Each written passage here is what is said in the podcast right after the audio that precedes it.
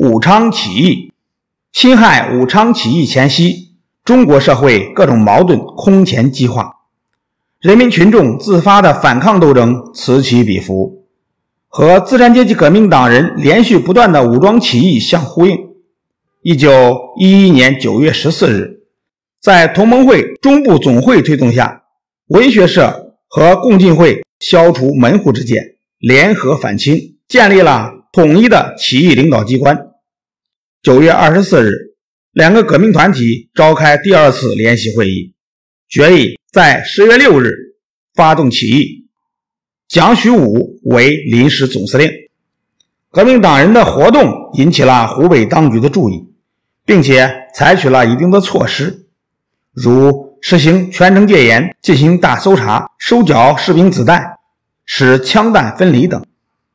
革命党人见清军已经有了准备，再加上同盟会重要领导人黄兴、宋教仁、谭仁凤等人迟迟未到武汉，所以起义不得不延期。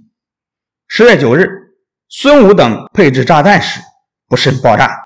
俄国巡捕闻声赶来，搜去了革命党人名册、起义文告、旗帜、印信等物，并转交总督署。湖广总督立即下令关闭四城，抓捕革命党人。面对这场突变，蒋虚武、刘福基、彭楚藩、杨洪胜等人召开紧急会议，决定立即发动起义。蒋虚武以临时总司令的名义起草命令。派人送往各标营革命党人手中，约定当晚十二时，以南湖炮队的炮声为号发动起义。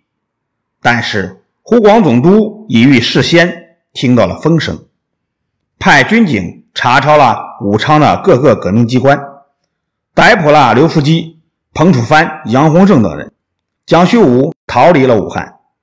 湖广总督下令杀害刘、彭、杨三人，按查获的名册搜捕革命党人。由于起义的命令未及时送到南湖炮队，十月九日晚起义的计划落空了。在群龙无首的情况下，新军中的革命党人自行联络，决定以枪声为号，在第二天晚上按原计划发难。十月十日晚，新军攻城第八营的革命党人打响了起义的第一枪。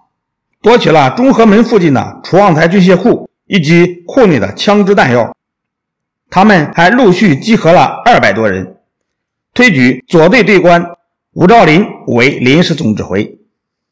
枪声一响，城内城外的革命党人、各标营的革命党人，以及炮兵营、工程队、测绘学堂的学兵们都相继起义，迅速向楚望台集中。这时，起义人数已经达到了近三千人。吴兆麟、熊秉坤、蔡继民等决定趁夜向总督署及紧靠督署的第八镇司令部发起进攻。晚上十点三十分，起义军分三路进攻督署后院、第八镇司令部和督署一侧前门。同时，已经入城的炮八标占领了发誓阵地后，开始。对警署轰炸，第一次进攻曾一度受挫，后来又有一部分起义士兵前来参战，加上炮队完全进入了佘山阵地，局势才开始好转。晚上十二点后发动的第二次进攻异常激烈，起义军突破防线，逼近都署附近，三路义军互相配合，在炮兵火力的支援下，一举冲入都署，将大堂点燃。都署和司令部守军见大势已去，降的降，散的散。十月十一日黎明，武昌城内各官署、城门均为起义军所控制。十月十一日上午，处于观望状态的清兵陆续向楚望台集中，听从革命党人的指挥。十八星旗插上武昌城头，武昌起义取得了胜利。接着，汉阳、汉口的革命党人也闻风而动，先后光复武汉三镇，均处于革命党人的控制之下。随即，革命党人发表宣言，改国号为中华民国，还成立了中华民国军政府湖北都督府，号召各省起义响应。